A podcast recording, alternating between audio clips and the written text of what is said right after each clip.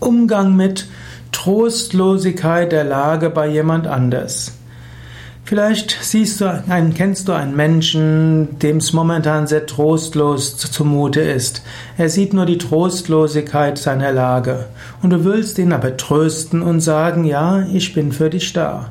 Wie kannst du auf ihn zugehen? Eine Möglichkeit ist tatsächlich, menschliche Liebe zu zeigen, bei dem Menschen zu sein, einfach zu zeigen, ich bin für dich da. Nicht immer ist es hilfreich, dem anderen zu sagen, was noch alles möglich ist und was er noch alles machen könnte und dass es ja noch gut gehen kann. Manchmal fühlen sich dann Menschen nicht verstanden. Manchmal hilft es ihnen, eine andere Perspektive aufzuzeigen, manchmal hilft es ihnen zu sagen, dass noch einiges möglich ist.